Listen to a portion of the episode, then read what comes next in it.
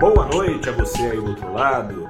Eu sou o repórter Gustavo Ferreira do ValorInvest.com.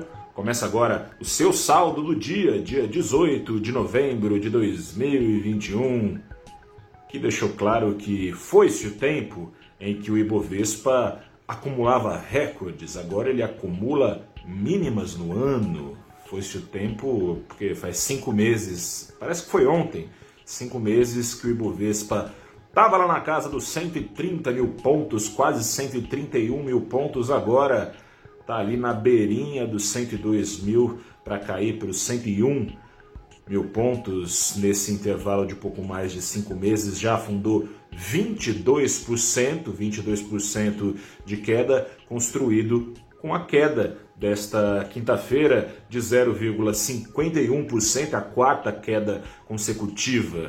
Enquanto isso, o dólar apontava para cima, 0,8%, fechou é, cotado a R$ 5,00 e quase 57 centavos. O pano de fundo segue mais ou menos o mesmo, é, continua no radar a perspectiva de cada vez mais juros, cada vez menos crescimento, tudo isso temperado por inflação alta e risco fiscal que não fica para trás, alto também, o risco fiscal segue dando o norte dos investidores, a PEC dos precatórios, cuja incerteza parecia bem diminuída desde que foi aprovada na Câmara, não parece mais, a incerteza voltou a subir em relação à PEC dos precatórios, porque uma carta marcada que o mercado vinha subestimando, né? Analistas políticos, repórteres políticos já vinham sinalizando. O Senado, presidido pelo senador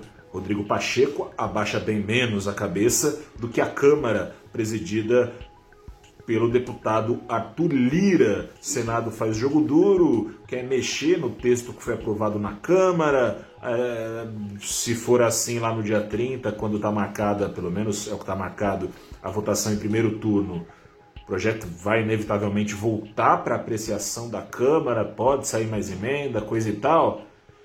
Enfim, não está tão jogo ganho quanto o mercado parecia demonstrar, acreditar a aprovação da PEC dos precatórios. Isso, em tese, pode ser lido num primeiro momento como bom. Afinal de contas, a PEC dos precatórios pretende dar calote em precatórios, em dívidas do governo e pretende também instalar, derrubar o teto de gastos que existe para instalar em seu lugar um edifício bem mais alto que faça caber uh, os desejos bolsonaristas por gastos no ano eleitoral. Mas incerteza não é bom, e fora isso, a solução que vier do Senado, dado o adiantado da hora, não vai ser necessariamente, aliás, não vai ser obrigatoriamente nada boa.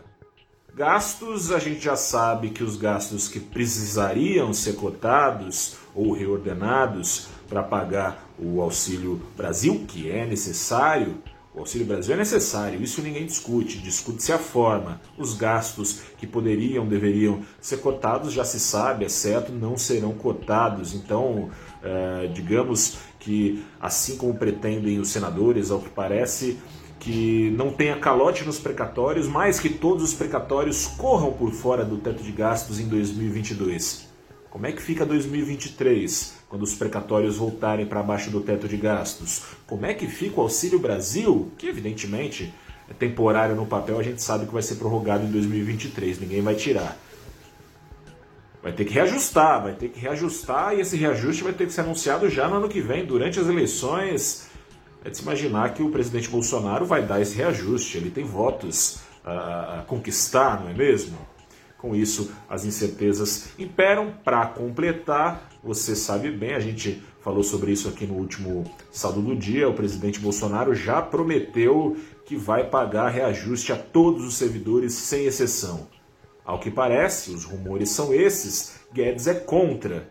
Era contra também no ano passado da calote em precatórios para transferir renda, ele chamava isso de puxadinho, agora ele chama o calote de parcelamento. Era contra furar o teto de gastos, Agora, diz que não é furo de gastos, né? Ele fala que é waiver, ele usa esse termo, né? Um perdão do seu compromisso, é, termo em inglês que soa melhor, né?